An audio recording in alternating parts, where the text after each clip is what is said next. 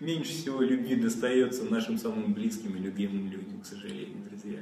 Вот поэтому зеркало пробуждения по-настоящему, оно отражает вашу истинную пробужденность во взаимодействии с вашими близкими, родными. Это самый важный идентификатор вашего пробуждения. Самый важный. Нет ничего более важнее. Насколько вы честны, насколько вы внимательны вот в глубине этого распознавания, насколько быстрее сама, сама память себя откоррелирует в этом отношении. Но не какими-то прикладными э, усилиями технологическими, а самим видением, самой ясностью, как это возникает. Поэтому необходимо для многих из вас улавливать этот импульс, как он возникает, но без претензий к ней. Она увидится, распознается, она сама себя девальвирует, либо переместится в какой-то отклик, ответ. Возможно, что-то надо сделать, чтобы защитить себя. То есть информация всегда будет, мозг всегда будет реагировать на эту информацию. Другое дело, когда он не уплотняется в этой информационном паттерне в виде образа социального, тогда эта информация чистая. И тогда она интуитивно даст возможность вам выйти из той или иной ситуации, либо ее в самом лучшем варианте не создавать, к примеру, чисто повторять, и там, где убирать, а там, где не ссорить. И поэтому вот это, у вас этой суеты как раз исчезла. Многие люди думают, что активно живут, на самом деле активно суетятся. У вас эта суета исчезла. Вы ее просто видите, распознаете в таком, знаете, в основном факторе, как ощущение пофигизма, бескусия, к примеру. И это неверное объяснение. У вас состояние новое, объяснение старое, символы мозг выдает старые. И поэтому первое слово от Бога, повторяюсь, э, первое состояние, происходящее происходит, в нем нет проблем. Как есть, так есть. Как данность. Сделай, что надо, и будь что будет. Но вот это безумное контролирование будь что будет, и этот просто символизм просто по поводу происходящего, который надо все равно контролировать, он человек существует за счет этих подсознательных рефлексов, которые в цитоплазме уже спроецированы.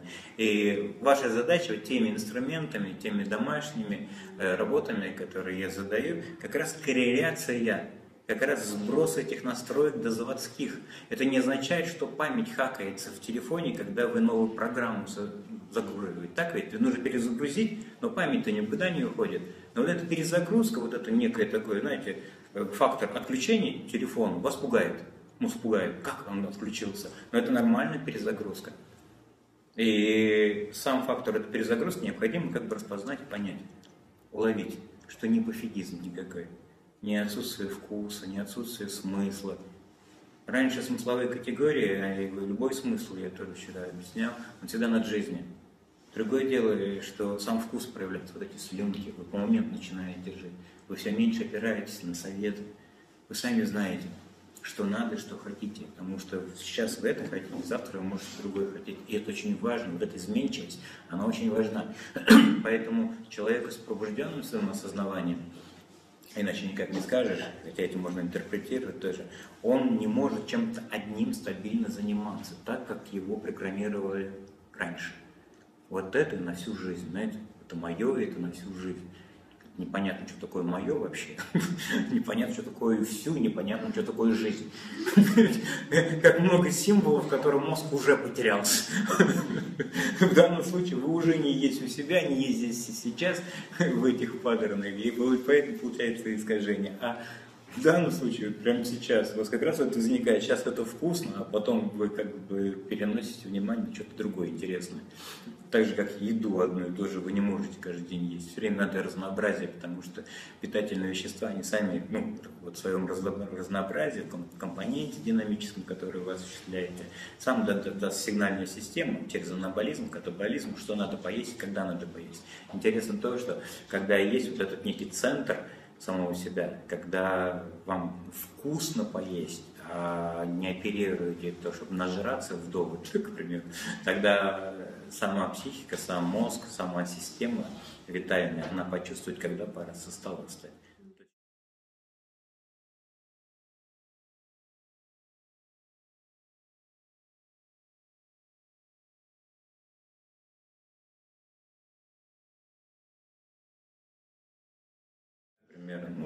Очень много избыточных терминологий дополнительных, но чувствовать этот вкус, вот этот вкус самого себя. Где вкусно?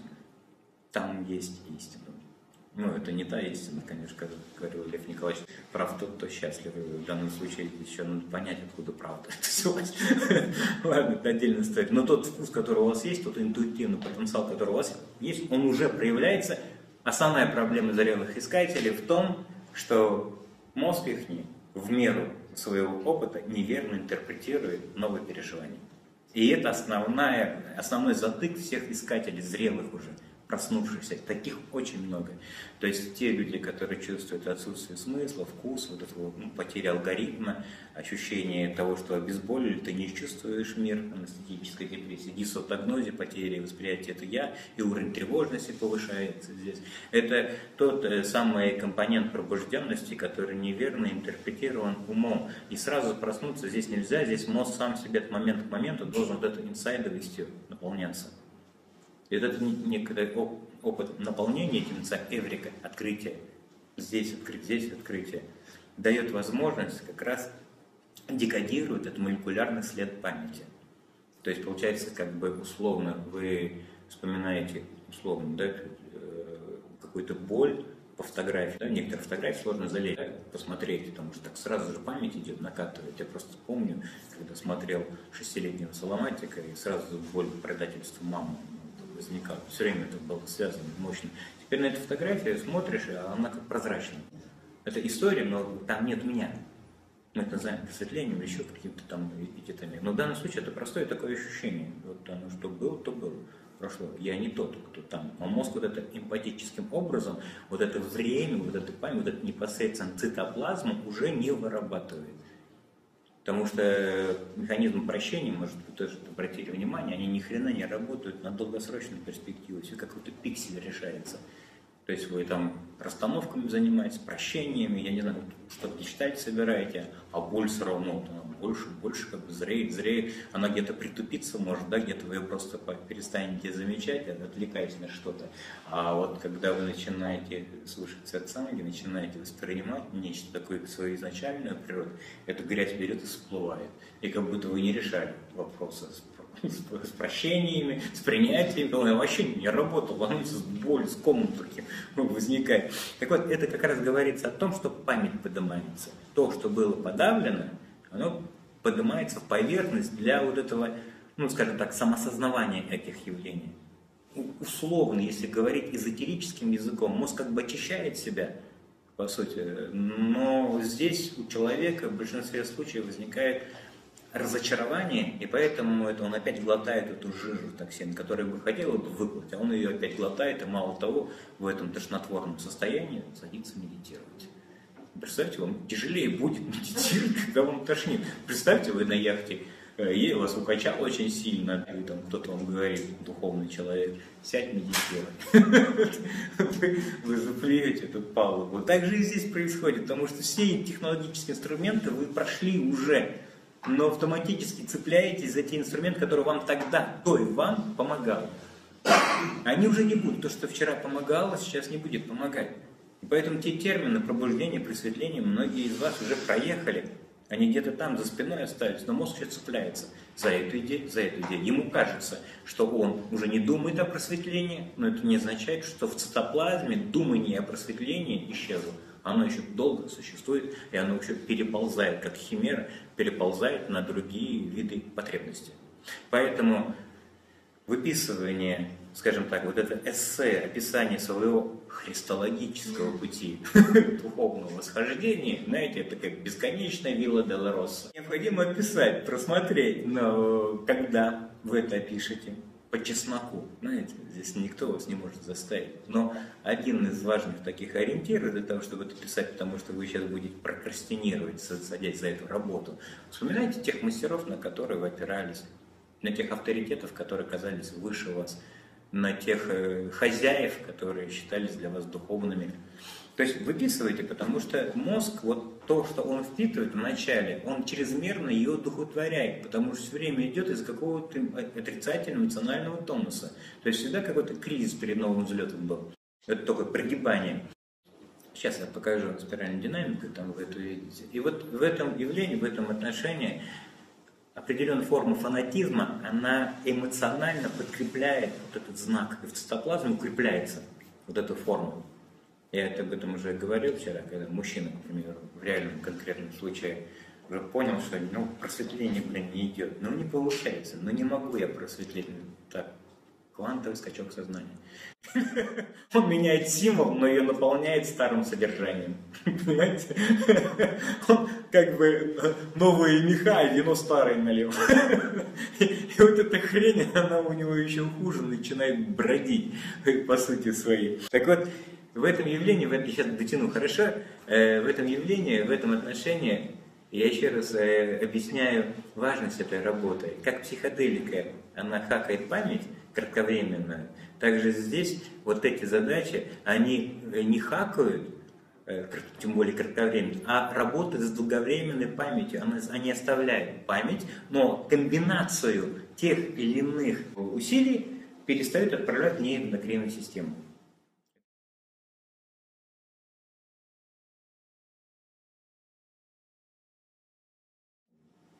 Еще раз объясняю, э, мозг не может страдать, Э, нейроэндокринная система, она ждет команду из цитоплазмы, из э, синаптических контуров. Есть такое понятие, объясню, как э, нейроны коррелят сознание. Это минимальное количество нейронных связей, которое дает тот или иной ментальный образ. Этот образ, он просто так не возник без эмоций. Ну, к примеру, вы о чем-то думаете, в течение минуты. И мысли одна за другой вообще не связаны друг с другом, да, проносятся как облака. Замечали, наверное, да, с различными формами. А мозг берет, хоп, за одну цепляется за какую-то важную, а потому что есть определенная доминирующая потребность у мозга, есть определенный вот тот ориентир, каким я буду, когда буду. И вот этот ориентир, он цепляется. Он цепляется, наполняет, тут же впрыскивает в это облако, в эту мысль эмоцию. И все, она начинает укрепляться, укрепляться, укрепляться, и все здесь по, по накатанной она начинает обрастать различными дополнительными еще аспектами какими-то. И вот наша задача, в нейросталкинге в том числе, декодировать, декодировать именно не сам опыт, а это эмоциональный вспрыск в, эту, в эту мысли. Получается то, э, что ум психика, как вам удобно. Э, в науке у нейрофизиологов нет такого слова ум, там говорят мозг. Потому что ум это, как знаете, он замыленно уже. Что угодно можно подразумевать под умом, к примеру. Под мозгом тоже что угодно, но по крайней мере ученые, когда выделяют примерно больше 300 переменных в головном мозге, да, по цитархонической карте головного мозга Бродмана, там 52 зоны, еще есть поля, еще есть подполя, к примеру. Там уже как-то ориентируют ученым из разных э, стран с различным менталитетом друг другу помогать. Поэтому технологический прогресс, он рвется выше, чем наши социальные коммуникации, наши живые отношения вообще отстают. А потому что научились на техногенном уровне объясняться, наука научилась. Поэтому она выше э, рвется, чем наши живые коммуникации, еще раз повторяюсь. Так вот, в этом отношении мозг, он начинает принимать как бы э, команду, что и как будем это переживать, любой символ. Смотрите, когда вы, к примеру, помедитировали, у вас первая медитация классная была, вкусная, и в этом отношении мозг не просто этот вкус переживает, он автоматически себя шприцует дофамин для того, чтобы накалить эмоцию, и через эту эмоцию уже одно то чувствование, такое первичное, оно легкое, оно живое, невесомое, на здесь возникает эмоциональный хвост, шлейф такой – и здесь возникает, вау, это я, это классно, такой драйв, глаза расширяются, зрачки расширяются от этого состояния. То есть в данном случае вот это эндогенный некий спрыск, спрыск дофамина дает возможность запомнить ту ситуацию, которая привела систему в это биологическое равновесие. И он запоминает и запах, там, допустим, благовоний, и мантру, и учителя, и где он время года запоминает. Мозг запоминает даже то, что вы поели позавчера, и то, как вы утром сходили в туалет. Он все это запоминает. То есть он моментом, это называется афферентный синтез. Это необходимо тоже как термин как бы распознать. Хотя бы так где-то на упрощенном варианте. То есть огромную функцию мозг выполняет. Он настолько многомерен. Но на уровне личности он весь свой потенциал упрощает до уровня вот этого пиксельного видения в виде образа, в виде личности. И поэтому вот это изначальная биология, это надо понять, у мозг, он не хитер, он биологичен. И тоже необходимо отличать. Тогда не будет чрезмерной демонизации того, в чем сам ум и замешан. Что он сам себя пытается убить. Это я говорил об этом опыте, когда Самдарши мне объяснял, надо убить ум, надо убить эго. Я, блин, хорошо, вот авторитет там людей многие слушают, да так интересно было этот опыт. Тогда, когда я задавал вопрос, я говорил о том, что вот мне сонный паралич опять накрыл, которого не было. Он говорит, ну у тебя раскрытие идет во всем этом, надо тебя добить ум. Но я его добивал без вреда к нему. И, и там случае интересно то, что все равно какая-то острота внимания, она уже тогда у Саламата проявлялась, была такая некая ясность происходила. И очень интересный факт такой был, знаете, когда мы в Алмате, люди еще это помнят момент, когда Самдарши что-то говорил уже ответ другому, я задумался, блин, какая-то хрень уже, какая-то муть, блин. То есть я прошел уже тот инструмент, понимаете? Я этот инструмент прошел, перезрел уже. Но сложно понять. Ты мне такая херню какую-то говорит. И мне необходимо довериться тому, что я чувствую, а не вляпываться его слова и его советы. Мы перезреваем своих мастеров, мы перезреваем свои учения. Понимаете? Мы всегда перерастаем ту обувку, которая когда-то была важна, нужна и прям в ногу шло. Так вот, интересно, мастер там появился. Там кто-то с ребенком пришел, там ребенок пятилетний. Он там бегал, носился, там отрывал внимание, там все за ним, когда он успокоится. Ну, есть такое, вспоминаете себя, наверное. Ну, и вот он, этот ребенок, малыш, он подбежал к зеркалу, он зуб свой корявый начал шаг проделать, а там семь человек смотрят на него, как он отвлекает же, бля, там, ну, мастер с Индии приехал, а там пофиг, он там, там, блин, было бы еще ничего, если бы не нашел пустую бутылку со спрайтом. Я нашел эту бутылочку и через весь зал запульнул, за ней побежал. Ну, серьезно, искатели начали вздыхать. А я смотрю, я ржу, меня распирает, меня очень прогнали. Потом начал понимать, что значит убить ум. В общем, меня вывели, как бы, Джайна попросил, последовательница э, Самдарши попросил, я ушел и больше не приходил на его сатсанги, потому что его советы, убей ум, он всем подряд давал. Убей ум, убей ум, убей эго. Есть такое понятие, менталитет краба. Слышали вы? Это когда в ведре крабы, они живые, и один краб пытается вылезть, и все остальные цепляют. Очень много мастеров с этим менталитетом. Они никогда не дадут вам возможности проснуться. Ни одна система, которая объясняет себя, как мы, не даст вам возможность вылезти, потому что я вчера объяснял, первый уровень потребностей, он другой мем вообще не приемлет.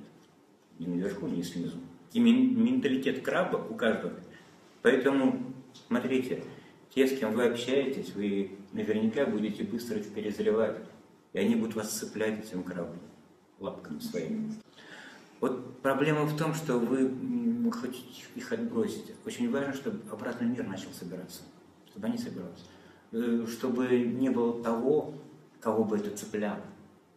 Потому что менталитет этот еще остался у вас. Понимаете, эта ложная форма аскетизма, она здесь будет паразитировать внутри ваших самих. Как правило, ну, здесь надо еще приходят понять, приходят другие, вот это другое дело, но здесь по-настоящему мир как бы себя возвращает, я об этом говорю. То есть не надо говорить «я есть все», не надо объяснять, что мир иллюзии, все есть как есть, без принимающего, все уже проявлено фактом самого себя.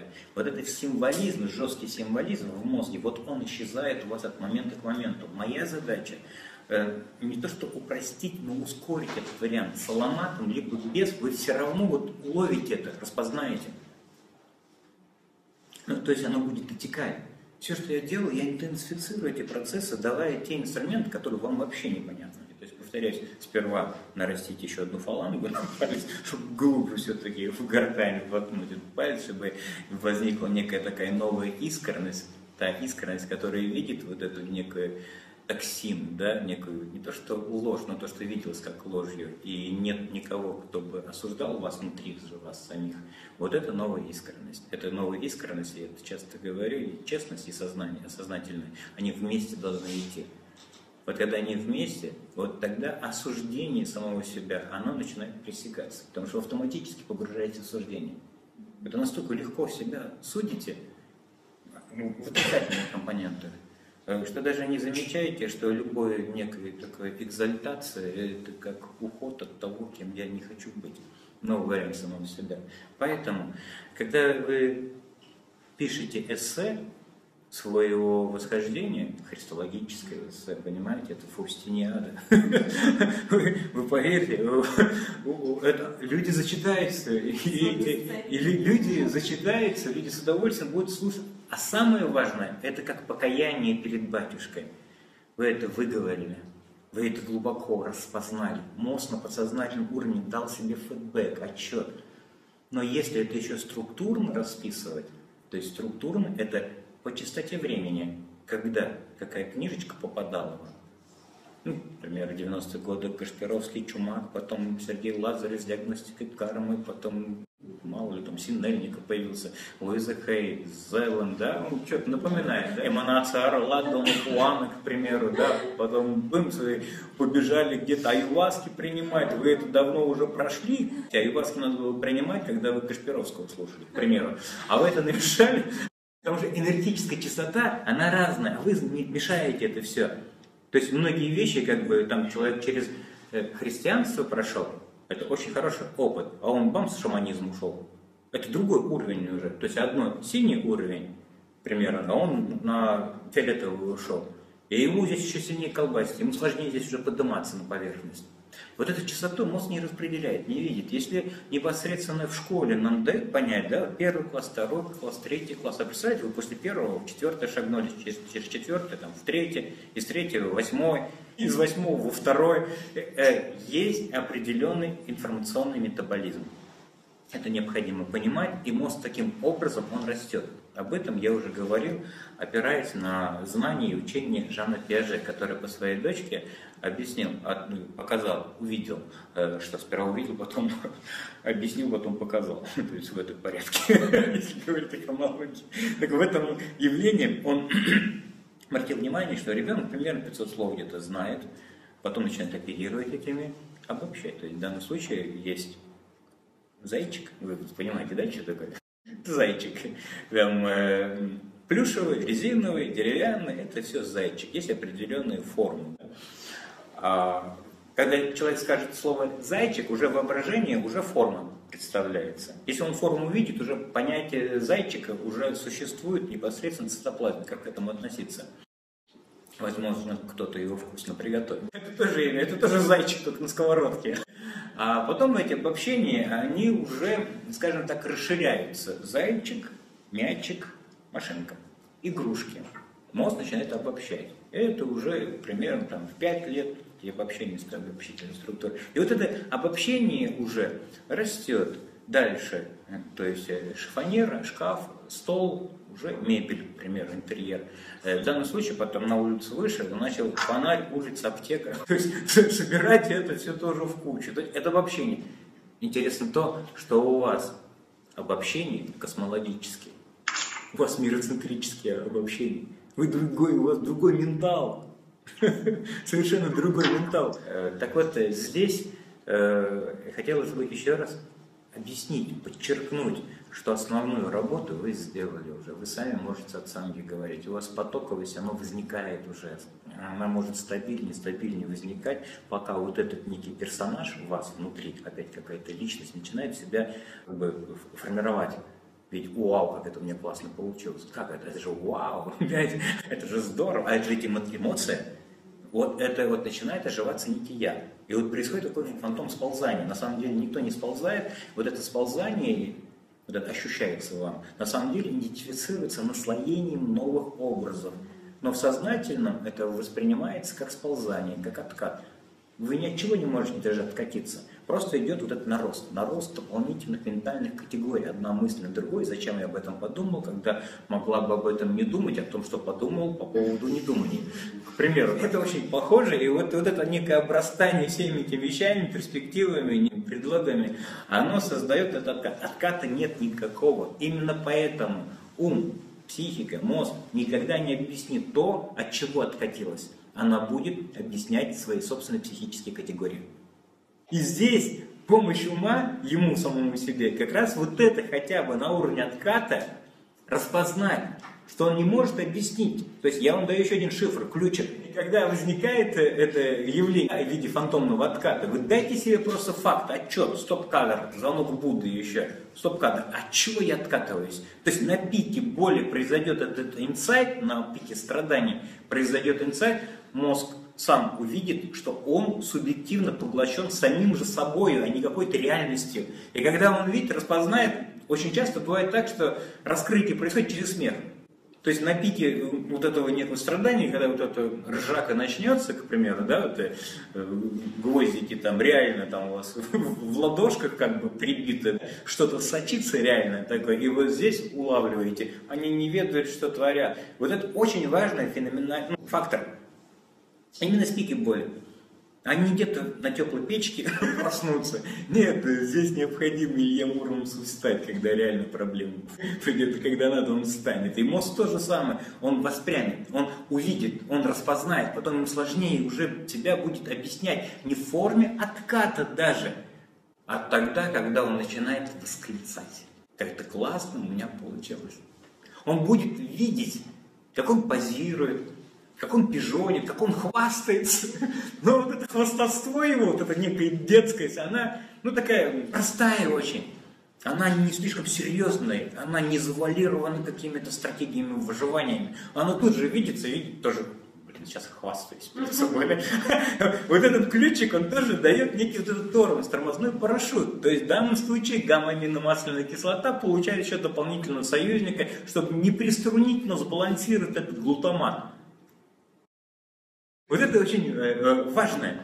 А мы все время с духовной реакцией ходим, по еще хвастаемся друг перед другом. Да нет, пускай этот инсайт возникнет, вот этот оргазм инсайта, это нет ничего более лучше, потому что именно ваши эвристики, откровения, открытия, инсайды создают то самое депрограммирование в цитоплазме, молекулярный след памяти. Здесь, еще раз поясняю, молекулярный след памяти, он находится э, в клетке нейронной, и в различных комбинациях, в этом нейросинаптическом контуре, который я объяснил, э, в некой комбинации, то есть не один нейрон, а сеть нейронов, который отвечает за ту или иную эмоцию. То есть один нейрон он ничего не отвечает на самом деле, он не услышит. То есть мозг, реальность, психика, сознательно, он просто не переведется. И именно синаптическая связь тех или иных нейронов, которые отвечают за тот или иной эмоциональный образ. И вот в данном случае хотелось бы все-таки здесь дотянуть, комбинация в цитоплазме отправляет в таламус этот сигнал нейроэндокринной системе, давая ей команду, как переживать эту эмоцию. Так вот, вот нейроэндокринная система, она сама себе переживать не может, она получает сверху команду из этой комбинации цитоплазмы. И здесь возникает все, вот здесь различные паттерны возникают. Теперь давайте все-таки дотяну. Это наш неокортекс. Вот он фронт. В головном мозге существует три ассоциативные зоны. То есть мы размышляем, мыслим, и весь мир представляется за счет этих трех ассоциативных структур. Это теменная ассоциативная зона, поэтому если по темечку дашь, и все, у человека память теряется. Но у него память не теряется, теряется та личность, которая оперирует памятью. И это необходимо понять. Далее, лобная ассоциативная система, ее эта лобная система эволюционировала женщина, и это достаточно очень серьезная работа есть антропологов, палеоневрологов, э, достаточно очень интересная э, работа. И третья ассоциативная структура – это поясная извилина, то, о чем я говорил. Это основная проблема уже зрелых искателей. Они вот все время вот на эту поясную извилину спотыкаются. Все время, то есть сверяют ожидаемое действительно свое эталонное состояние с тем, что сейчас происходит. То или не то. Вы это не можете осознать, а мозг этим оперирует через референтный синтез в сейчас я до него дойду. Так вот, три ассоциативные структуры. И в данном случае, когда мозг получает информацию, зрительный сигнал, то не только зрительный сигнал приходит, в данный момент вы одновременно слышите, и вестибулярный аппарат работает, и обоняете, и осязаете, температурный режим, и pH кровей, и давление. Все это организм поддерживает, и поэтому одновременно приходит множество сигналов. На табличке показаны только самые архаичные, древние структуры. Э, в данном случае здесь надо понять, э, что органов чувств человека более 28, а не 6 и не 9. Ну, к примеру, э, вы радиацию не чувствуете, но это не означает, что организм ее не чувствует. Он чувствует и даст реакцию. А сенситивные люди, такие тонкие, и вы в том числе наверняка можете себе развить эту способность чувствовать радиацию и ее параметры определенные по вкусу крови, например, да, не знаю, вкус металла, может, запах может пойти. Эти способности есть, их можно интегрировать в данном случае. Так вот, здесь, еще раз объясняю, когда информация пришла, одновременно приходит множество информации. И вся информация, она проходит, кроме дыхательной. Дыхательной техники самая мощная. Почему? Потому что сам неокортекс, он формировался за счет гломерозального органа. То есть сам неокортекс, мозг там, думающий, он это центр полового инстинкта. Представляете? Поэтому хлеба, зрелище, секса. Очень мощные биологические инструменты, они врожденные. Это необходимо понять. Но сам по себе зверь не страшен. Страшен он в клетке, когда он звереет. Э, в социальной клетке, в социальных масках. Это надо понять. Когда на свободе есть такое понятие, как дичать младенчество. Может быть, слышали, когда львица может ухаживать за ягненком, к примеру, которого мать умерла, например. То эти, э, они исключения, скорее всего, конечно же, э, но эти случаи нельзя исключать, то есть это есть. И, как правило, такая львица обязательно рожала уже, она уже что такое потомство. Если она не рожала, у нее этот инстинкт просто не активируется.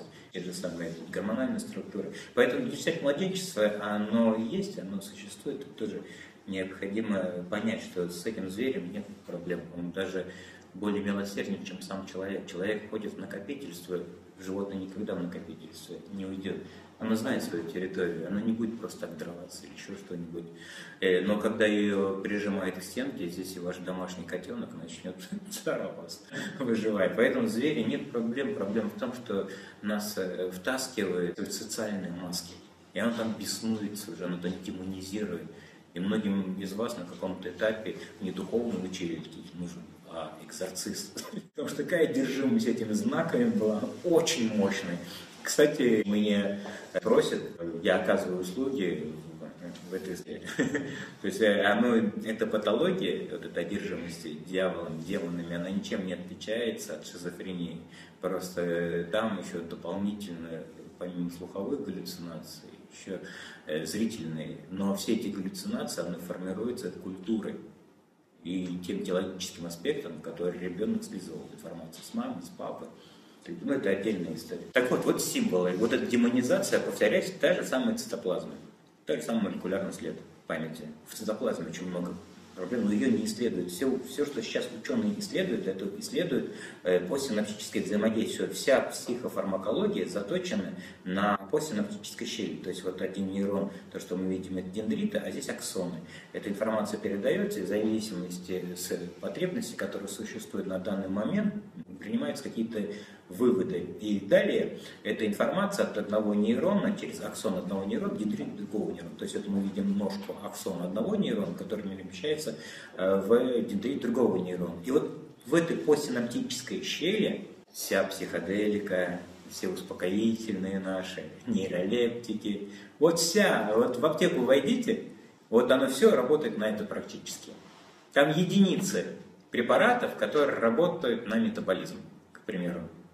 Ни один седативный препарат не работает на метаболизм самой клетки. Есть э, ноутропы, ноотропные препараты. Вам их не надо, вы уже прошли этот момент. Но человек, который где-то на грани, буксует, четкая такой мистическая ночь, такой переживает, да, ну так идентифицируешь, тогда только ему советуешь как бы пропить ноотропы, к примеру, на, на, на к примеру, условно, э, российская разработка, она, это нанотропия, как БАТ, по существу. И он влияет на метаболизм клетки, на восстановление ее. Особенно это важно принимать те, кто долго нейролептики пил. Им клетку необходимо восстанавливать, а не ее проводимость. Потому что вам эта проводимость, ее и так она перевозбуждена.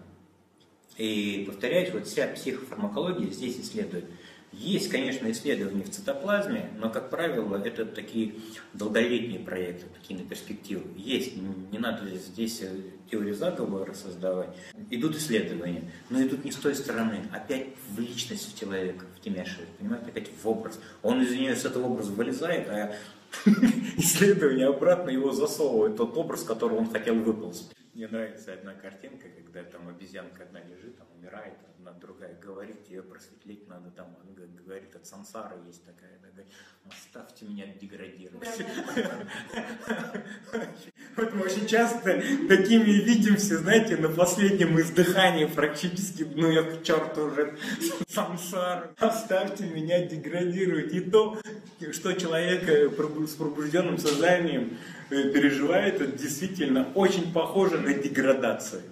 Потому что нету вкуса, нету смысла, да, вообще сложно себя проецировать в этом мире, таком жестком конкурентном. А это как раз та самая очень важная составляющая, которая вас, вам задает другую динамику, динамику бытия, где все наполнено ресурсами, где людей можно любить не за то, кем они есть, а за то, что они уже есть особенно своих близких. Вот этот вкус, вот этой близости истинной, сущностной, того, что они есть, оно умом не воспринимается, потому что они не поддается никаким гормональным объяснениям. И это может восприятие, вот этот вкус вами восприниматься, но у вас возникает вторичное объяснение, что это пофигизм, потом осуждение себя по поводу пофигизма. Понимаете, какой затык мощный у женщин? И сложнее здесь проснуться, потому что ощущение любви к близкому человеку, к мужчине фригидность, это как побочный эффект не происходящего, а объяснение по поводу происходящего.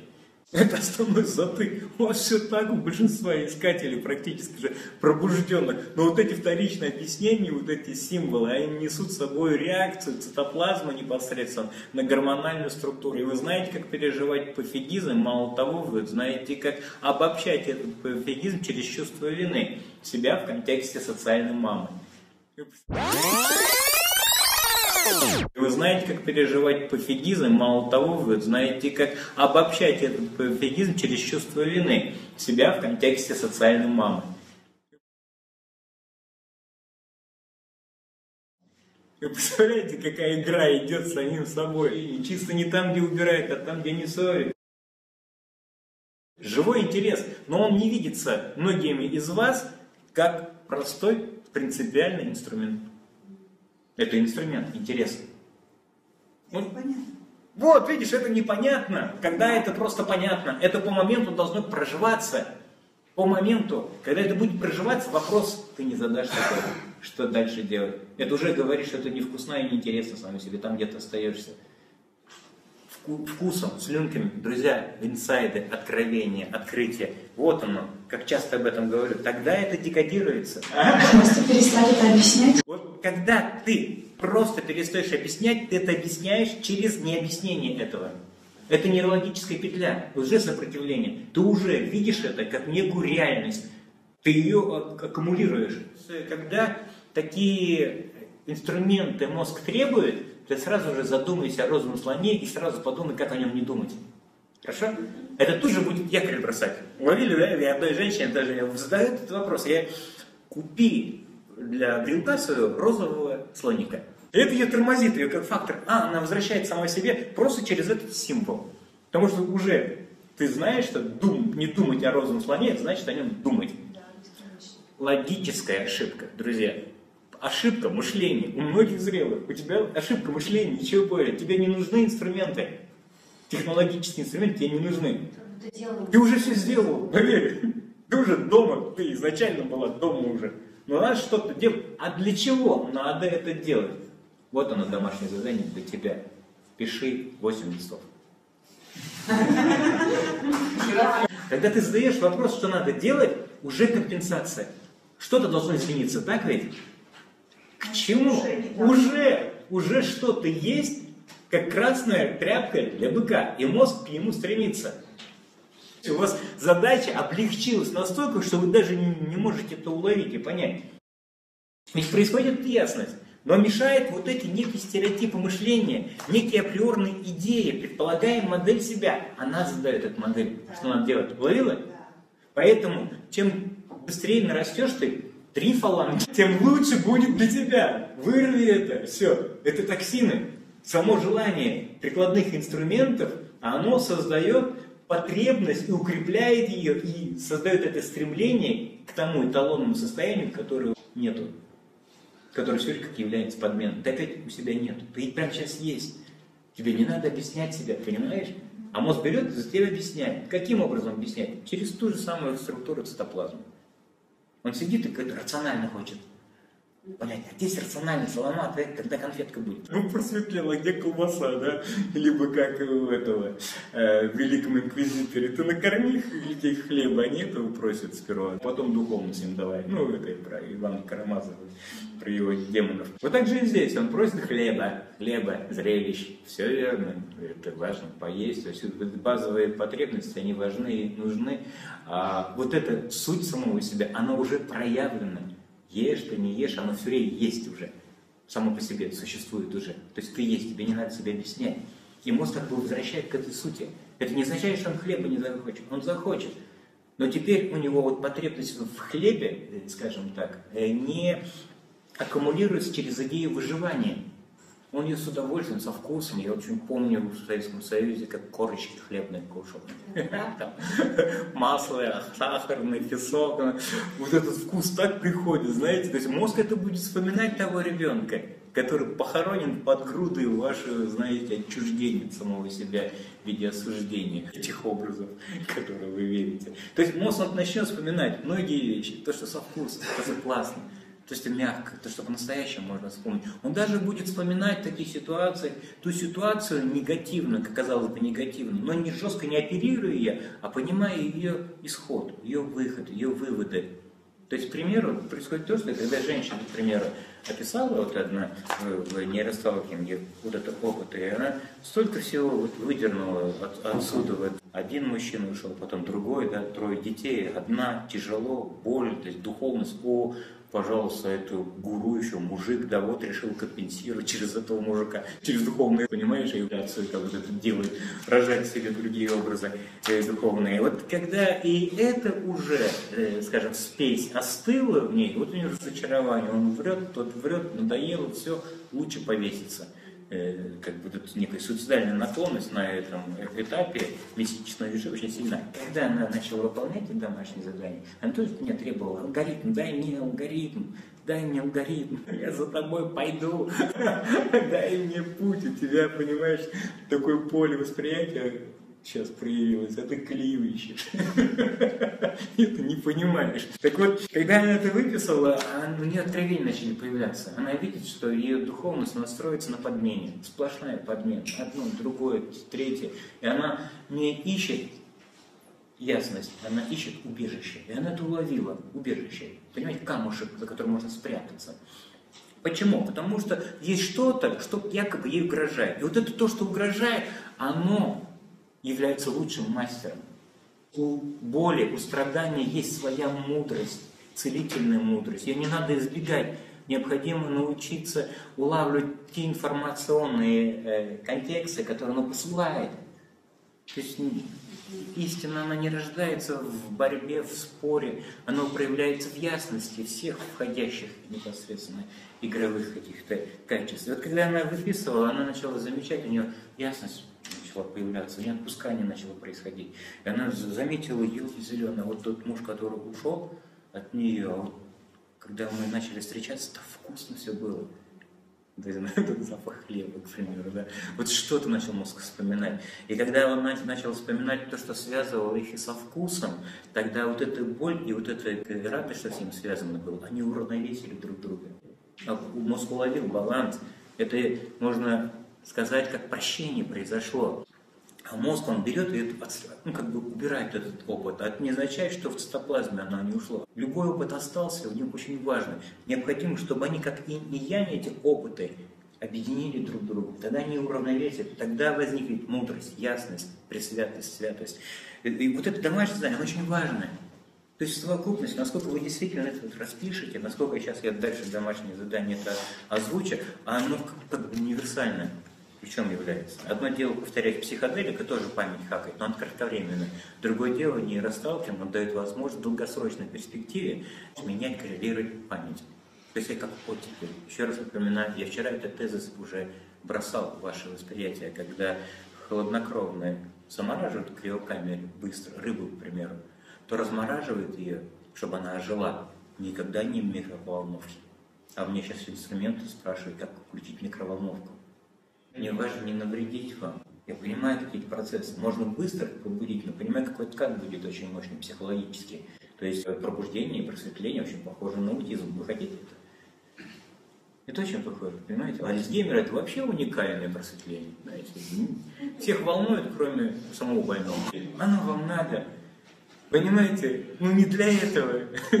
вот здесь этот мир вот для того, чтобы мы здесь опыт любви испытали, а не какими-то подменами занимались. Так это вот верните саму себя живую. Но всем опытом распознайте свой путь. И вы заметите, какие вы уникальные, как та боль, которая вы бегали, начинает создавать, творить, созидать что-то.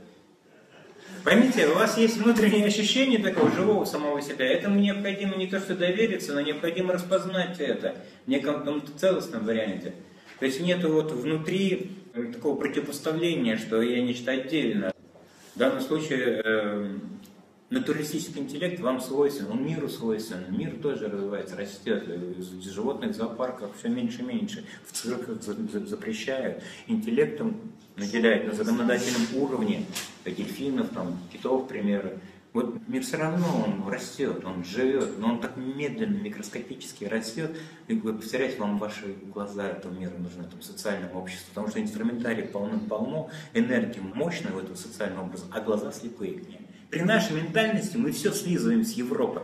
Любой психотерапевтический инструмент, любой психологический инструмент, все с Европы, посмотрите. Давайте перечитать, где то, что родилось здесь. Ничего. Ничего. Духовность отсюда идет. И то, что отсюда духовностью, там становится религией. Там оно искажается, понимаете? Здесь оно целостное. А сейчас это вообще ренессанс пробуждения идет. Если он перенести восприятие в просвещение, это вообще уникально будет. Это вообще уникально. Иначе будем спекулировать индуистскими контекстами, понимаете, мистическими какими-то контекстами. И эта спекуляция еще больнее ударит. Ну ладно, это отдельная история, это я уже в рамках социологии говорю.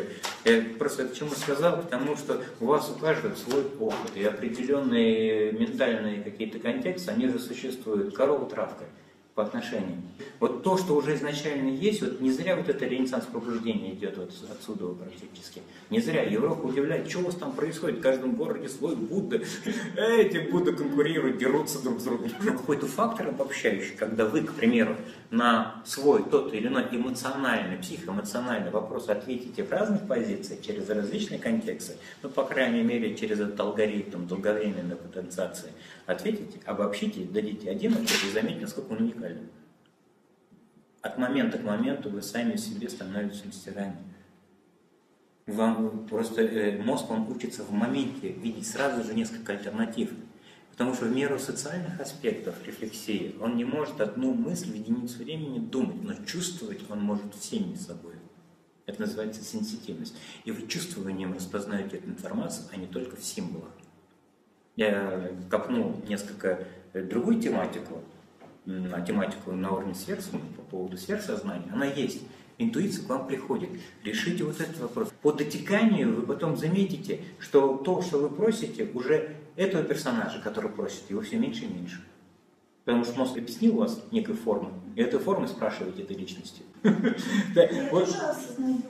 Вот осознайте том, кем осознаете, когда это я возникает. Сперва некое я возникло, а потом осознаю. Какое я? Он уже объяснил. Как только личное местоимение возникает, все, вами можно манипулировать. И вы добровольно себя несете подчинение манипуляторам. Понимаете? То есть я дам тебе сейчас пару алгоритмов, и ты еще будешь мне донатом приносить года два деньги. Тебе оно нужно?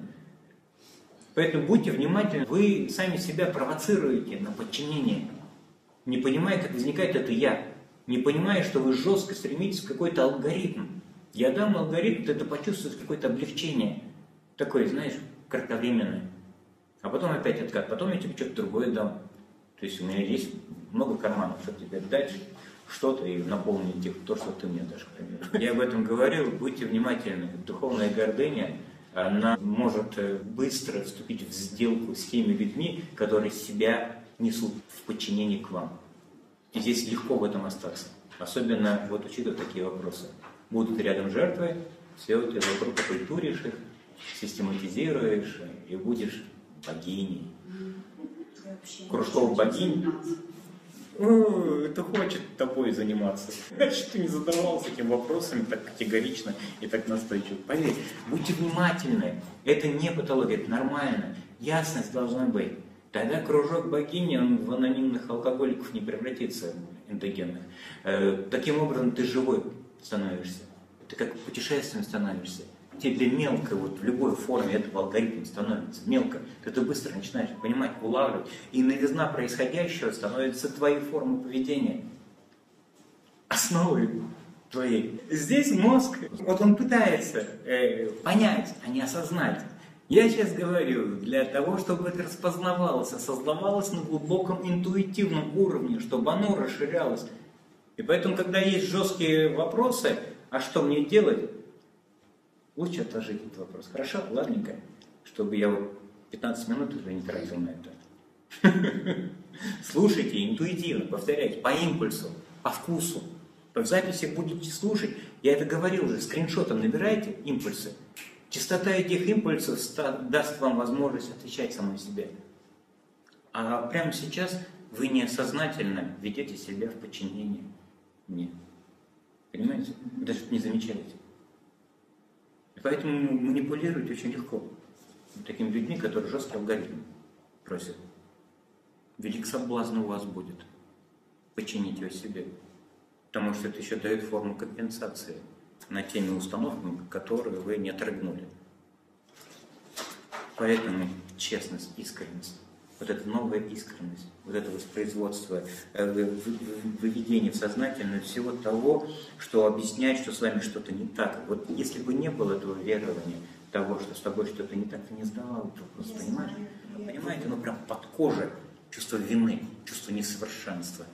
Оно на генетическом уровне существует, но там биологические аспекты, они быстро это декодируют выстроить какой-то интуитивный процесс восприятия происходящего. Другое дело, что социальные образы, когда наслаиваются, это же еще дает некую конкуренцию, и вот, пожалуйста, здесь возникает, что со мной что-то не так. То есть существует отсюда синдром неудовлетворенности, отсюда синдром хронической усталости и так далее и тому подобное. То есть огромный спектр вот этих э, синдромов, вот этих психозов, они связаны с формой адаптации. Если психологи здесь есть, хорошо знаете что любой психологический синдром – это форма адаптации. И, ничего. и подобные вопросы – тоже адаптивные вопросы. То есть, если от первого лица это задается, это всегда некая э, потребность в перспективе для этого персонажа, который задает вопрос, а не него. Я пытаюсь декодировать это вопрошающего. Вот это декодировать чувство вины, потому что сразу не уберешь, вы настолько в это вросли, настолько еще рефлексируете. И только собой можете это уловить и помочь. И поэтому, когда вы это выписываете, опять вот эталонное свое состояние, только тогда, когда у вас три листа, восемь листов, э, будет уже эпопея, потом уже по хронологии разбиваете ее по частоте временной. Потому что психика в виде «я», она рисует психологическое восприятие времени. Потому что вопрос задаешь уже для какого-то будущего, так ведь ответ должен чтобы там мне стало хорошо. Вот это выстраивание психологического времени в определенной ее конкретизации очень много энергии употребляет, очень много затратное. Она очень много. Сейчас на пикселе ты получишь вкус какой-то, а потом в долгосрочной перспективе будет еще проблема. Это как наркоманы. Они отколются больше, больше дозы, больше, больше, больше, а потом вообще все скукоживается. Так и здесь. Вот если возникла эта остановка, стоп от этих алгоритмов линейных, это уже здорово. Если мышление уже такое мироцентрическое, это уже здорово. Само по себе вот это слышание, имплицитное научение, научение, я уже неоднократно говорил, то есть скрытое, неявное, но идет научение. И мозг это воспринимает, он это осваивает. То есть понемножечку, оно как бы вот это начинает раскрываться, у кого-то понемножечку, у кого-то множечко. Все по-разному, знаете, кто-то через день-два себя вообще не узнает. Но, повторяюсь, с определенной вот этой искренностью, вот это видением, вот этим сознаванием, сознаванием не в контексте контроля, не в контексте противоречия, противопоставления, а узнавание того, что это видится, это наблюдается. Вы ведь не можете быть тем, зачем можете наблюдать. Но если говорить о третьей перспективе, третьей перспективы. А вы все время, ну, из первой перспективы. Заметили вопрос от первой перспективы? Все, это закрытый вопрос, я вчера это уже объяснял. Но, к сожалению, для нашей тематики он еще не закрыт. Но, по крайней мере, научитесь идентифицировать открытые вопросы, чтобы сам вопрошающий, тот, кто задал вопрос, был также идентифицирован, также в поле сознавания. Кем вы задаете вопрос? Я неоднократно это тоже э, раскрываю, эту тематику. А кем задаете вопрос? Потому что вы есть ответ самому себе. Распознайте того, кем вы задаете вопрос, тогда распознается некая перспектива, к которой он стремится. Когда когда это уловится одновременно, тогда они уравновесят. К примеру, когда женщина хочет быть все время осознанной, она кем-то не хочет быть. Очевидно. Это время, это перспектива, это подмена. Хочу быть осознанной. И вот кем я не хочу быть, из-за того, что она не хочет этим быть, она не хочет это видеть и замечать. И поэтому уплотняется, уплотняется некая форма будущего, ну, некого я, реальности себя в будущем. И человек просто не смотрит. А это бы уравновесил, если бы это увиделось. Поэтому я говорю, у страданий есть свое милосердие, своя чистота информационная. И она пытается уравновесить. Ведь проблема, еще раз напоминаю, я вчера это говорил, не в токсинах, не в интоксикации, а то, что вчера перепили спиртное.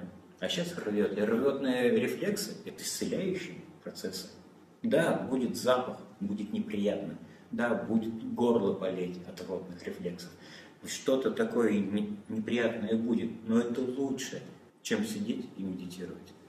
Либо еще там запой уходить этими вопросами. То есть где стакан, чтобы забить эту боль. Поэтому здесь отрезвление, здесь, повторяюсь, нарастите еще одну фалангу, чтобы глубже, искренне все это выписать, расписать. Пусть это больше будет. Прям вот э, вспоминайте тех мастеров, ну вот э, тех, не то что мастеров, повторяю, что не, не мастер, то ремесленник сейчас. Конвергентных мастеров вообще не увидишь, не уловишь, там слезал одну технику и все, паразитирует на десятилетие, например. А вот найти такого мастера, который сам в режиме ученика, это дорого стоит. То есть он не оторван от жизни, он есть эта жизнь, он и проявлен во всех ее формах. Другое дело, э, что вот эти инстинкты, они уже не паразитируют, они чистые, они легкие, они невесомые. К примеру, ты можешь красивую женщину видеть, но обладать ею уже нет вот этого стремления, осеменить во что это ни стало. Если бы жесткая форма образа, я он бегал бы, играл бы, то есть занимался этими прелюдиями, которые нам больше нравятся, нравится, чем секс даже. Нам нравится эта предыстория, знаете. Нам нравится этот антураж, гримировка, нам нравится этот фасадный призыв, потому что мы всегда в лоске каком-то идеи самого себе и даже не видим и не распознаем. Вот это живое печенье, вот это э, живое, ну, такая самоудовлетворенность, это ощущение полноты того, что есть и как оно есть. Когда оно переживается, никогда вот это биологическое Э, существо в виде мозга, в виде тела, оно не будет стремиться во что бы это ни стало охватить, захватить, чтобы компенсировать. И обратите внимание, простой пример к близким и родным. Как вы относитесь к малышам, к примеру? Вот что бы это ни стало так, чтобы, блин, мне ребра сломать, там, язык, чтобы у него вылез. Я же люблю его. Смотрите, как мы стискиваем деток. Мы не обращаемся к ним как к Богу. Даже вот этот тактильный фактор уже говорит, что другого нет, вы себя любите через него. Либо возвратная форма глагола. Я себя тобой страдаю. Этот язык намного чище. Попробуйте так ему оперировать, тогда будет смеха больше намного. Мы сами себе создаем проблемы из ничего, а потом с достоинством выходим и какие-то значки себе регалии вешаем. Чисто, повторяюсь, не там, где выбирает, а там, где не ссорят. И у вас это уже есть. Вам пылесос технологически не нужно включать. Здесь хотел бы дополнить, дополнить еще раз, цитоплазму. Э, понятно, да, молекулярный след памяти. Вся психофармакология заточена на этом этапе. Вот здесь все. Но это всего лишь навсего коррелирует информационные э, процессы на уровне тех уже форм, которые существуют. То есть э, любая новая идея, например, да, теологическая, там христианин был, ну, ну не помогло, духовность пошла, мистицизм, к примеру, да, не пошло, не помогло, куда-нибудь другое место переместилось, Гурджиева начал слушать, не помогло Дэвида Хокинса. Интересно то, что одна и та же желание, одна и та же проблема компенсирует какую-то боль, перемещается на все эти пласты. Но эти пласты мозг это прошел, это обогащенный опыт. Все опыты важны и нужны. Другое дело, что вот некая определенная доминирующая модель подмены, ну, вот это эталонное состояние самого себя, она меняется, меняется и втаскивается, есть такое понятие, как э, нейрологический якорь. То есть огромный такой уплотненный, можно через механизм картирования э, мозга увидеть его. Есть такие же сгустки мощные. То есть есть определенная одна мысль, как мне не думать о розовом слоне, человек долго думает, годами вот оно сформировалось ее при э, функциональном МРТ, при картировании дин, э, гемодинамическом, прям видишь, где он не думает о розовом слоне. Это прям видно. Да, женщина, допустим, ее тоже в эту, по сути, барокамеру функциональной МРТ отправляешь, да, показываешь, фотографии незнакомых детей, потом своего. И все, возникает здесь социальная мама. Прям четко есть место для этого ребенка в мозге. И когда мы собой любим, прямо сейчас, этого человека, просто то, что он есть, ни одна клетка не шелохнется. Вот он на мосте, настоящий, живой. Никакой функциональный МРТ не покажет, что это мой, потому что нет чужого. Понимаете? Исчезает что-то чужое. Потому что мой настолько уплотняется, насколько больше появляется чужих, чужих, чужих, чужих. Это опять вот эта форма адаптации, это дискретные функции.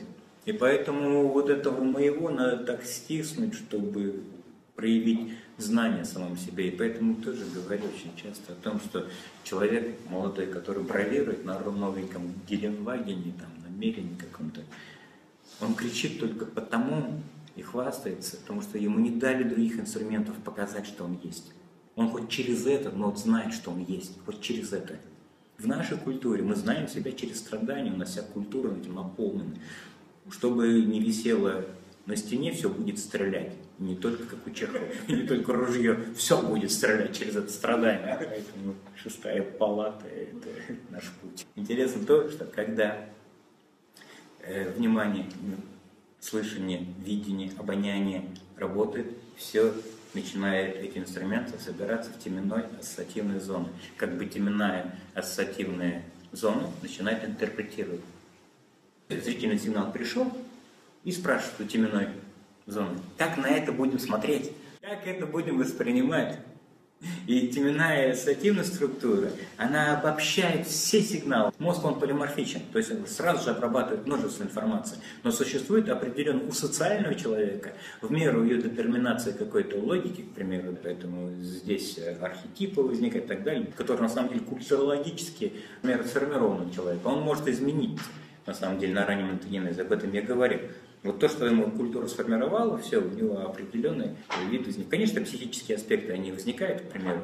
На самом деле жесткая фиксация гороскопом к этим каким-то характеристикам, она исчезает. Ты можешь кем угодно быть, и холериком, и сангвиником. То есть, ну, это ну, так плавает, ну, по моменту. Оно как возникает, так и возникает. Меланхоликом, почему бы и нет. То есть здесь, э, в данном случае, когда человек закреплен на уровне социального образа, приходят инструменты, ну вот эти сенсорные, и теменная часть, теменная зона ассоциативная, начинает интерпретировать, во-первых, на фоне той или иной эмоции.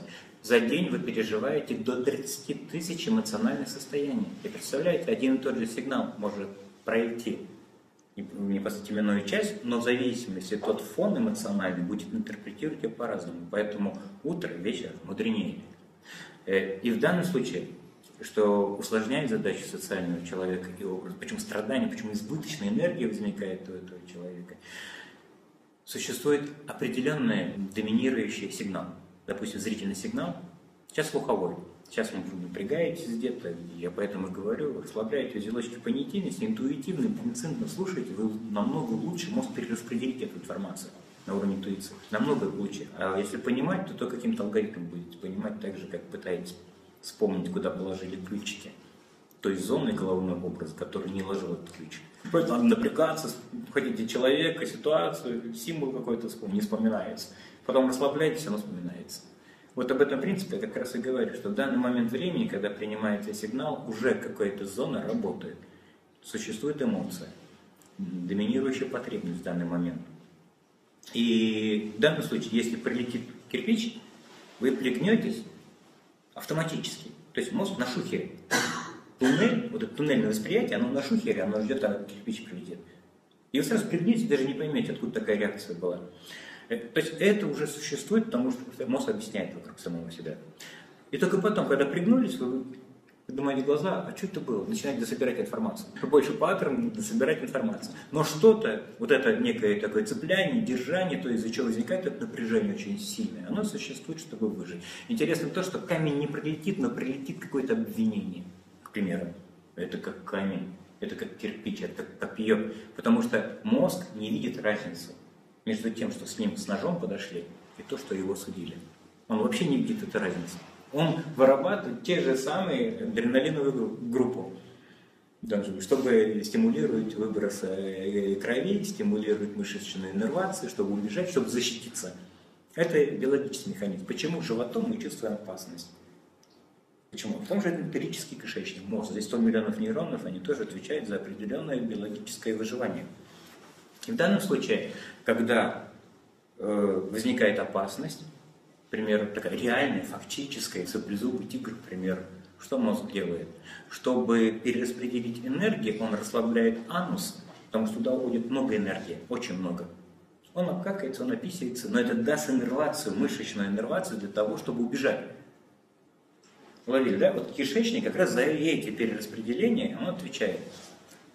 Это биологическое движение. Другое дело, что мы на социальном уровне видим опасность, которой нету. А кишечник также работает. Та же самая, то есть мозг не видит разницу между биологической реальной опасностью и фантомной социальной опасностью. И поэтому включаются те же самые древние инстинкты. И этот зверек, он как бы, ему ясность нужна, что это фантом, что он испугал своей собственной тени. Потому что на самом деле мы все проблемы решили практически с проживанием, питанием, к примеру. То есть ресурсы есть, то есть никогда голодными не будем уже, это уж точно. Но та э, структура инстинкта, та энергия биологическая, которая существует, она никуда не делась. Она избыточная. И она перемещается в социальные образы. Социальный страх. Представляете, вы решаете фантомные проблемы. Так интересно то, что на духовном пути вы духовным Дон Кихотом становитесь. С мельницами воюете, понимаете? И это насилие, тонкое насилие над собой, и это духовное Дон Кихотство. Я помог, и даже не знаю, в чем помощь выражена. Ты не помог, а убил его своей помощью. Поэтому не ваша война, но Бога, давным-давно сказано. Проснитесь сами, когда у вас ничто не будет нуждаться э, в помощи другому. Уловили, да? Очень важный посыл. Когда у вас ничто не будет нуждаться в как бы помощи другому человеку, помочь другому человеку, тогда вы способны помочь, не уничтожая себя. Поэтому руки сперва пускай зарастут. Вы не поднимете на поломанные руки умирающего человека. Это эготипически звучит для социального знака. А вот в сути это очень важно и верно надеть масочку в самолете на себя, потом на ребенка. Потому что это очень практично. Есть определенные э, инструменты теологические, духовные. Да? Спасись сами, возле вас тысячи спасутся. Но напоминаю, не вами и не через вас, а рядом. Потому что спасение утопающего – дело рук самого утопающего. Не ваша вина, но Бога. Спаситесь сами. Потом будете видеть, откуда первопричина этой проблемы. А самое важное, откуда вы это будете видеть? Вы будете видеть Бога в нем. Невозможно Богу помочь, Богу. Нет ни религии, он не нуждается в помощи. Вот такая выраженная игра, но теперь это не надо просто оперировать. Вот так он играет. Вы что-то сделаете конкретно для него, в конкретной его ситуации. Ловите? То есть ваша э, помощь другому человеку, она будет локальной, а не инструментальной для всех. То есть этот инструмент, инструмент для всех, вот эта некая конвейерная психотерапия, она все, она ушла. Это надо тоже понять. Ладно, я немножечко в другую сторону переместился, об этом мы будем говорить э, в сентябре, о том, как интегрировать свой опыт, чтобы что-то свое создать. То есть конкретный инструмент, ну, по крайней мере, какие-то сигналы я, по крайней мере, брошу, как вы их соберете, как вы их распознаете, идентифицируете, это уже, конечно, ваше дело, но, по крайней мере, много инсайдерской информации, поэтому слушайте интуитивно, хорошо? Больше интуитивно. Оно будет отекать. И вот смотрите, интересно то, что когда информация пришла, э, зрительная, далее она обрабатывается в совокупности других информационных паттернов и тех витальных процессов, опять же, pH крови, опять же, давление, к примеру. Э, все это теменная ассоциативная часть обрабатывает и в соответствии с памятью потребности, то есть в данном случае какая потребность доминирует вот прямо сейчас, мозг принимает решение. Когда он принимает решение, вот он, запуск поведения. Запуск поведения не запускается, потому что эмоционировать мозг не может. Он далее запускает вот эту нейроэндокринную комбинацию цитоплазму, совокупность, в таламус. Через таламус она уходит в нейроэндокринную систему. Нейроэндокринная система – это эпифиз, гипоталамус, гипофиз. В данном случае э, эпифизу эзотерик уделяет много внимания, но я это показываю часто на барельефах египетских пирамид. Таламус показан, никакого эпифиза там нету. То есть древние не говорили о силе, они говорили о ясности. Мир сам себя здесь знает уже в таламусе, равный самому себе без объяснений. То есть первичный зрительный сигнал пришел в таламус, и он равен самому себе. Мы это знаем как созерцание. Мы это знаем как зависание, как тупняк, как пофигизм. То есть то, что вами воспринимается пофигизм, это пробуждение, по сути, это даже просветление. Но мозг автоматически, рефлекторно еще из этой цитоплазмы берет объяснение сюда, швыряет. Бросил вот силу пофигизм. И тут же переживание на это значение, а не на происходящее.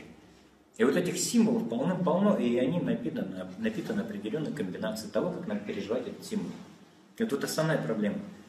То есть у вас часто вот это возникает стоп-кадр вот это живое, вы там можете двигаться, действовать во всем этом. Но вот это погружаетесь в реальность этого объясняющего. То есть не вы даже погружаетесь, а сам ум начинает объяснять себя реально в этом объяснении, в этом переживании тем более. И вот когда эндокринная система заработала, то есть комбинация команды была послана, как это надо переживать, вот возникает эмоция.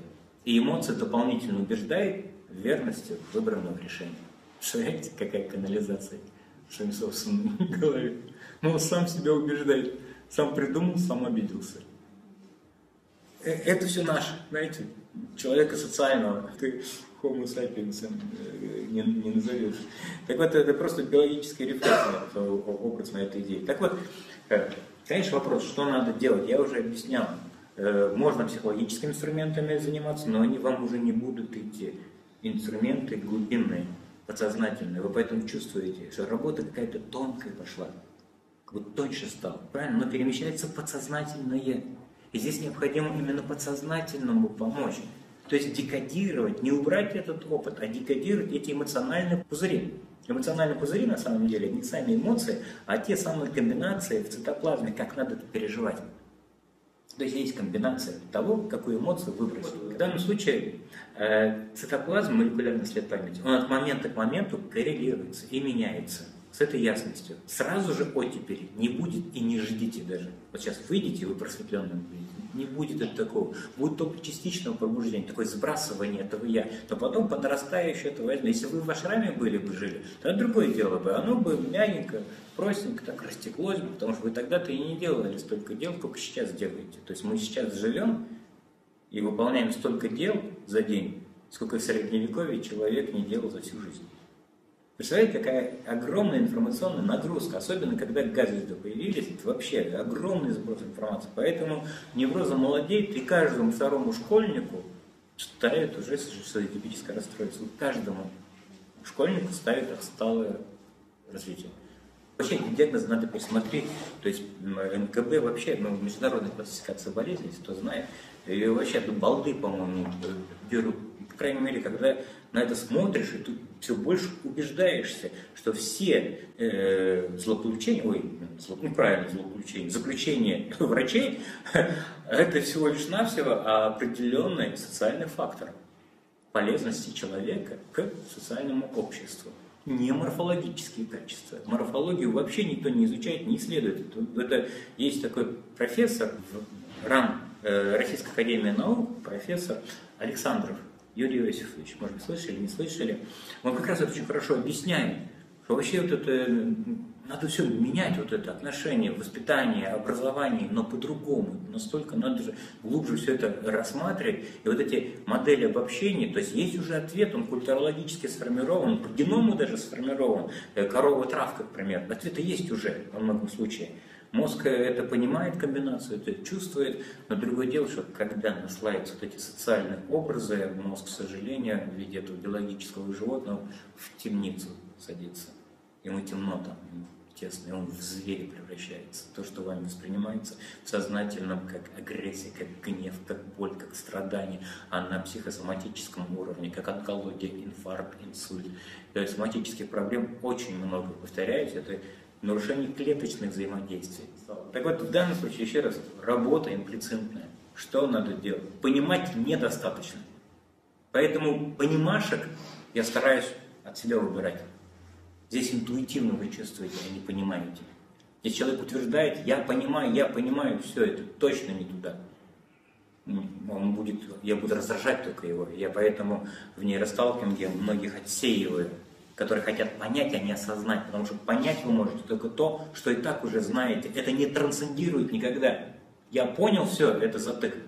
Как бы достаете какой-то затык, показываете такой чопик какой-то, пробочку, вот ты знаешь куда его ставить, правда, не понимаю.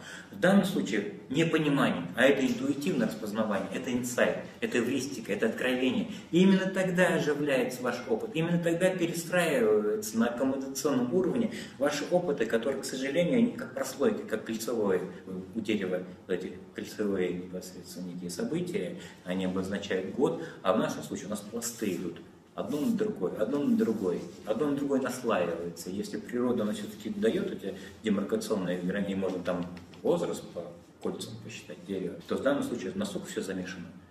Головной мозг, такой миксер. Поэтому не понимать. Чем глубже э, к сути, к самому себе, тем меньше понимания, тем больше осознавания фактом самого себя, в ощущениях. Как, вы же не будете, допустим, понимать, в ресторан пришли, и вы хотите понять, что вы хотите поесть. Если понимание, то вкуса не будет. А вкус это интуитивное ощущение. И не надо понимать, откуда этот вкус. Вы хотите вкус понять? Кто вам объяснит, откуда у вас вкус возник? Никак не объяснит. Как вы объясните процесс анаболизма, катаболизма? Какие жиры, липиды, углеводы, в каких пропорциях вам надо поесть? Вы это хотите понять? Это ведь невозможно. Организм сам себя исцелит, это как котята. Им не надо понимать фармакологические знания. Они, когда болеют, знают, какую травку покушать. Они интуитивно, в ощущениях это кушают. У них вкус приходит, они по вкусу ориентируются. Все млекопитающие. Поэтому и здесь тоже прививайте это вкус, а не понятийность. Именно по ощущениям, именно по вкусу ориентируйтесь. Тогда психика, она сама себя выведет по этому вкусу. А понимать можно, еще раз повторяюсь, на том образе «я», который сам себя не распознает, потому что вы понимаете от первого лица. От первого лица. Все, опять психика вас объяснила уже, обосновала. Это я понимание уже на этом уровне, оно все колбасится. Поэтому здесь буксование, буксование, дифференциал не работает. Ясность. По накопительно, еще раз напоминаю, это эвристика, это откровение, ведь эмоция возникает. Когда, а, это возникл инсайт, Семен Семенович, улыбка, эта улыбка, она коррелирует цитоплазму, эту эмоцию. Комбинация меняется эмоциональной. Есть психотерапия смеха. Слышали, может быть, да? Психотерапия смеха есть. И в терапии смеха, э, ну, в этом кружке, скажем так, оно не поможет так глубоко, так рационально по-настоящему, как индивидуально ваше озарение. Вы когда видите иллюзию как иллюзию, вы улыбаетесь. Что это дает? Это как раз мозг убирает важность этой боли, этого страха, который иначе может долго, надолго в цитоплазме отложить. И когда вы смотрите фильм, вы же не медитируете туда идете, друзья. Вы приходите за эмоциями, за ощущениями. И в контексте этих ощущений, всплесков, взрывов, это и есть жизнь. Мы в этом, мы живые, мы не застывшие. Живой не может быть застывшим. Когда мы в социальном образе видим понимание, а это всегда алгоритм, я понял только то от себя до другого, к примеру. А вы настолько многомерны, что любая понятийность не влезет сюда. То есть можно мыслить вот этим э, Марио, ну знаете, да, Марио, игра такая была, компьютер, да, такая плоскость двухмерная. Вот двухмерный Марио будет видеть мир только одномерный. Трехмерная фигура будет видеть только двухмерный мир. Вот любое понимание то, что он понимает, оно еще меньше даже того, кто понял. Поэтому понимание, оно не будет, э, скажем так, трансцендировать. Это надо тоже понять. То есть есть у меня, допустим, другой слайд, где это как раз про уровень сознания, это, это показываю, и мы к этому вернемся еще. Там есть э, лента Мебиуса, то есть э, некое такое двухмерное некое такое видение, видение, которое может трехмерно обратиться такой восьмерочкой там по кругу все время можем двигаться, но меняя позиции. Так вот, еще раз помяну, Вот это понимание, это, к сожалению, религия очень многих. Выходить из этой понятийности. Но в данном случае распознавать того, кем вы понимаете. Потому что это понять можно только то, что меньше самого даже понимающего. А осознавание, оно раскрывает. Социальный мир, вот эта наша плотность, оно живет в этом кубе. Есть время, пространство, скажем так, есть плотность какая-то определенная. А есть другие платоновские фигуры. Икосаэдр, додикаэдр. Любимая форма Бога – это шар. Как раз приглашаю вот этим икосаэдром мыслить. А любое понимание, оно опять же вот в этой структуре кубической, где время, пространство есть. Вы нечто больше, чем время. Вы четко распознаете периодически, улавливаете, этот вкус пришел уже. Если бы не пришел, бы не зудел такой движение к этому. Но мозг это неверно объясняет, потому что эмоциональное некое такое вторичное явление его ослепляет. Об этом я тоже вчера говорил. Одно дело инсайт, тоже наблюдайте за этим. Инсайт, когда возникает, э, все время какая-то такая, а, кайф, по кайфу становится, как будто отпускает с этим инсайтом. И вот человек невнимательный, особенно человек с понятийностями, с этими категориями, он цепляется за вкус переживания, а не за сам инсайт. Вообще человек на это заточен, по сути, но особенно вот в этом алгоритме, потому что кажется, что я пришел, кажется, что я добился. Вот эта иллюзия духовного восхождения, к сожалению, она создает такое привыкание к этой эндогенной наркомании внутренней. То есть переживание обратного этого хвоста эмоционального, отпускание, отпускание, чистота, на самом деле, это следствие, оно не должно становиться, становиться первопричиной. Инсайт, откровение, узнавание – эвристика. Наполните свое существование или свой путь, насытьте этим освещением, сиянием. А то, что там отпускает, оно как отпускает, так отпускает. Не надо за это цепляться, просто цеплялки очень сильное. За ну, желание покой переживать, еще что-то переживать. А вы до этого переживания, вам сперва надо быть и только потом знать. Сперва надо знать, и только потом переживать. А вы на уровне переживания застреваете ну, очень многие люди. Ну, это просто такой контекст мощный, кажется, что внутри символов надо проснуться. К примеру, фантомные представления. Представьте, что вы в этом мире одни, никого нет больше. А теперь представьте, нужно вам просветление тогда? Вообще, опять это кому-то, опять перед кем-то. Представляете, какая залипуха. И вы улыбаетесь-то без цинизма, заметили? Ум-то сам видит это, он сам понимает, что опять перед кем-то надо разыграть. То есть опять надо знать себя сперва, а потом кого-то другого выплевывать. Пример другой инструмент. Это я это называю практику индуктивное страдание. Домашнее задание. Сознательно начинаете страдать. Но после медитации. Не ловить эту волну медитативную. Но чтобы на этом контрасте ноль нуля проявлялось вот это э, некая индукция. Что такое индукция? Есть дедукция от общего к частному, а есть индукция от частного к общему. Поэтому после медитации, вместо того, чтобы застревать, кайфовать, а вот начните активно страдать.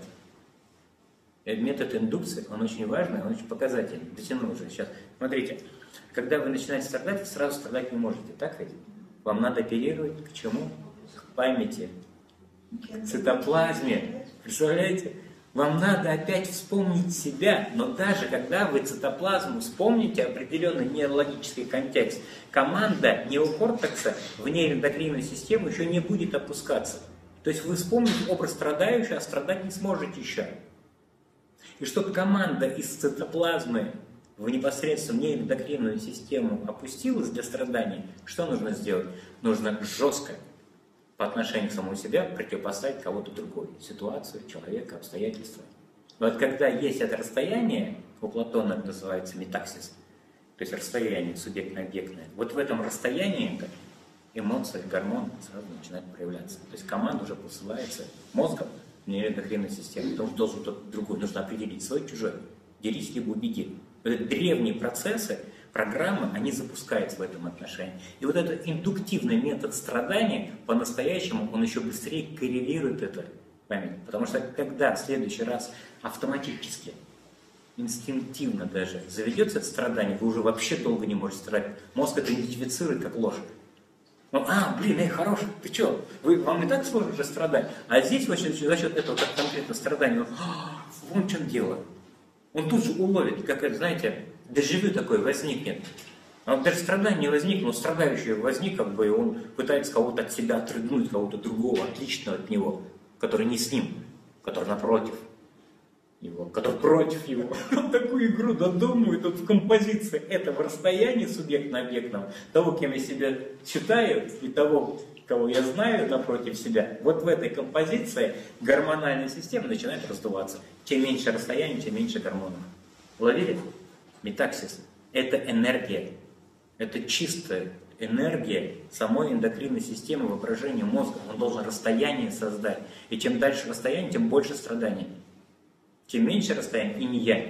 Вот эти некие противоположности, они синхронизируют и уравновесят друг друга. И индуктивный метод страдания по-настоящему, он еще быстрее коррелирует этот образ. Это я, цитоплазма. То есть вот это домашнее задание и индуктивное страдание, но повторяюсь, после медитации. Почему? Потому что контрастный фон быстрее, локальнее уловит, как возникает этот образ и как возникает непосредственно иерархия этого страдающего. Уловили? Это очень важный инструмент, друзья. Потом уже, вот по поводу этого э, случая, вам уже рефлекторно вообще сложнее становится страдать. Это как э, прощение с мамой, я это говорил, да, такой ну, смех возник. Есть я, а есть мама.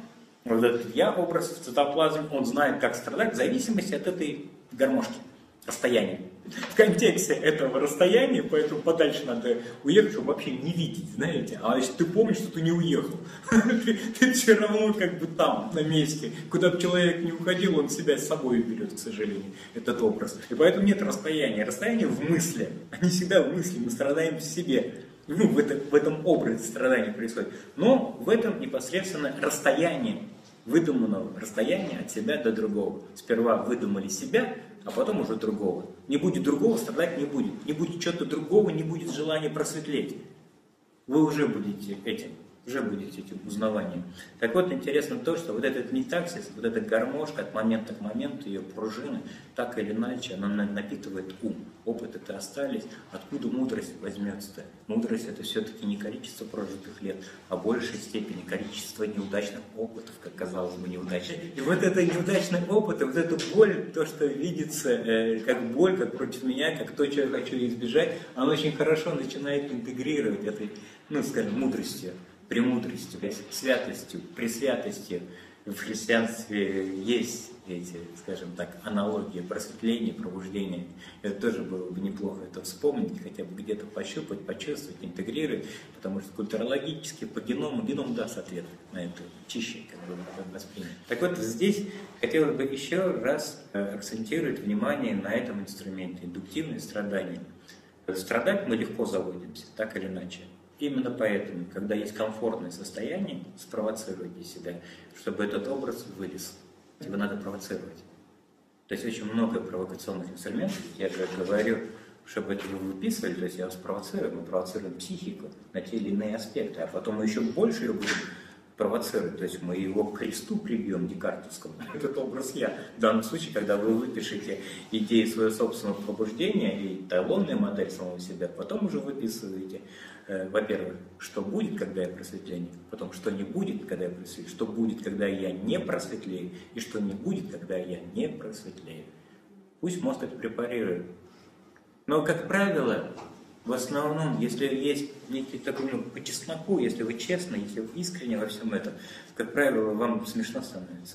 Вы, вы улыбаетесь, нифига себе такая фигня, с одной стороны меня нет, с другой стороны я всех хочу спасти, а мозг не может понять, как ты спасешь всех, когда тебя нету когнитивной ловушки такая байга идет, борьба. И таких ловушек когнитивных, которые противоречат, которые конфликтуют, которые создают это зудение такое, что ты не можешь сделать последний шаг, они всегда вот в этих ловушках. Вот когда это распознается, вот тогда последний шаг без деятеля он сам по себе сделает для самого же себя очень много когнитивных ловушек на этом последнем пути. Поэтому много, много алогизма появляется. Яна, отключите, пожалуйста, микрофончик. Мы сейчас перейдем к вопросам. Э, так вот, э, вот этих много конфликтов. Вы слышали, наверное, что дверь открыта, а некому войти в нее. Ну, пример. Вот примерно то же самое. Ловушка мышления. Вот на последнем шаге для многих зрелых искателей ловушка мышления. Когда воспроизводится это я образ, его необходимо распознать. Не допонимать его, не укреплять его пониманием, а еще декодировать его, то есть спровоцировать это я. По-настоящему, что демон как бы выдавился из тюбика.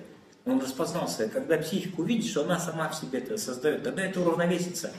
И когда эта женщина, которая хочет быть все время осознанной, все время, понимаете, не знает, что такое осознанность, не знает, что такое все, не знает, что такое время, но когда оперирует контекстами этим, тот образ в ней, которым она считает собой, в этом отношении она не способна распознать то, кем она не хочет быть, чтобы быть осознанной.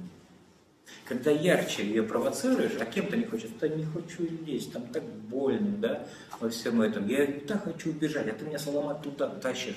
Ты говоришь, туда меня проводи. Куда ты от этого идешь, ты с собой чемоданами тащишь, понимаешь, форточку духовную. Ты багаж сбрось хотя бы, хотя бы руки расслабь, ты просто уже во всем этом почувствуй свободу. Так же, как вы можете почувствовать свободу в том тезис, который я скажу. Не спасайте никого. И в этом ваше спасение. Не спасайте никого, миру не нужны ваши жертвы, осознайте. И именно тогда, когда вы не спасаете, эмпатическое что-то начинает строиться в том, течь в того человека, которого вы хотели бы спасти. Иначе замордуете того человека какими-то духовными регалиями, потому что ваши кресты вот эти тяжелые, чтобы кого-то вешать, другого. Так вот, еще раз напоминаю, вывести это, спровоцировать, индуктивно пострадать, выявить того, кем я не хочу быть, когда я хочу быть просветленной, к примеру, просто пойти карту, хотя бы ее противоположность увидеть, хотя можно еще глубже, повторяюсь, еще дополнительные э, композиции выстроить по карту, но хотя бы вот на первичном уровне, когда я хочу быть осознанным, кем ты не хочешь быть. Давай это рассмотрим. Рассмотришь глубже, честно это уловишь, они уравновесят себе в ясности. И вот этой инсайдовости будет больше. И это важный фактор, который еще дополнительно меняет вот этот цитоплазм. То есть не саму память, а те комбинации, которые дают команду нейроэндокринной системе переживать на уровне гормонов. То есть все прописано уже в данном случае. Это матрица страдания, это матрица сплошная. Против нее не надо бороться. Ее необходимо узнать, ее закономерности. Потому что все в этом мире, в этой плотности зависит от законов. Есть определенные законы, есть духовные законы вот для этой плотности, но они имеют что вверху, то и внизу герметикус, к примеру. Те же самые, вот это фрактальность некая, фрактальное самоподобие. Так вот, вот этот на психическом уровне, вот этот важный момент, который я хотел до вас донести, он очень важный, он архиважный.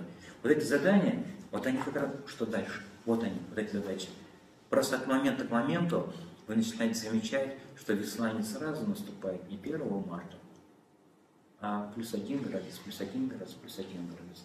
Вам необходимо понимать, что, и об этом я говорил в факторе, что сразу же проснуться это опасно. Это мое милосердие к вам, что я вам даю жестких линейных инструментов.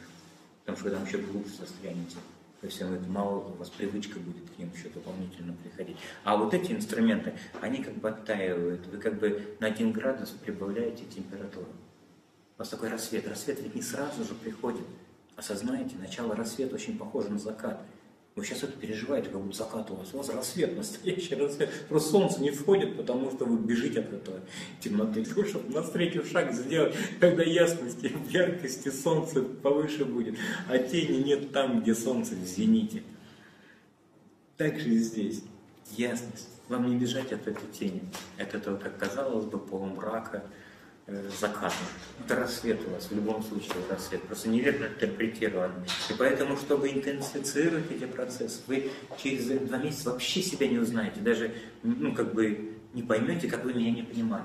Нет, да, такой инсайт начинает вообще такие происходить, яркие, вы как ребенок становитесь, у вас все больше искренности, вы как будто распахнуты становитесь. Раньше вы все собирали вокруг себя, в доспехе, в оружии, вы... а сейчас так или иначе вы как будто голые стали, обнаженные как будто бы стали, да, вы как будто скажем так, в центре поля один против всего мира. У всего мира есть возможность объяснить, почему он наполнен страданиями, а у вас нет возможности хоть как-то объяснить, чем вы пробуждены в себе.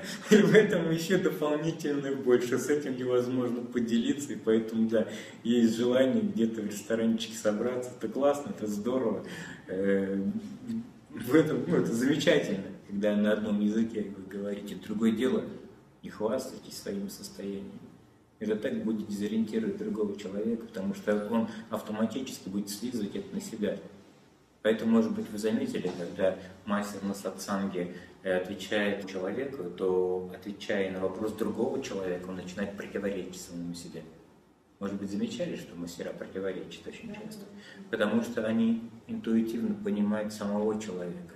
Он понимает, улавливает, откуда человек какой инструмент ему дать то ли это первоклассник пришел на общешкольное собрание, он понимает, что ему надо дать какие инструменты. Другое дело это восьмиклассник. Вот в Ашраме, в Ашраме, э, на сатсанге как раз собираются люди с разным сознанием, с разными уровнями вот этого узнавания. И, естественно, на каком-то этапе, что одному хорошо, другому уже все, он проехал, ему наоборот будет плохо откатываться во всем этом. Поэтому возникает это противоречие. Поэтому всегда очень индивидуально. Вот это напоминает конвейерная психотерапия уже не будет работать. Здесь необходимо начинать не с проблемы, а с самого человека. Когда вы чище воспринимаете живого человека, тогда вот этой синдромологии, то есть вот этот патогенез, э, упрощу, то, как формировалась эта боль, она начинает себя раскрывать и говорить о себе. Она ярко начинает о себе повествовать, потому что нету ничего скрытого. Все явно, насколько у вас глаза открыты. Música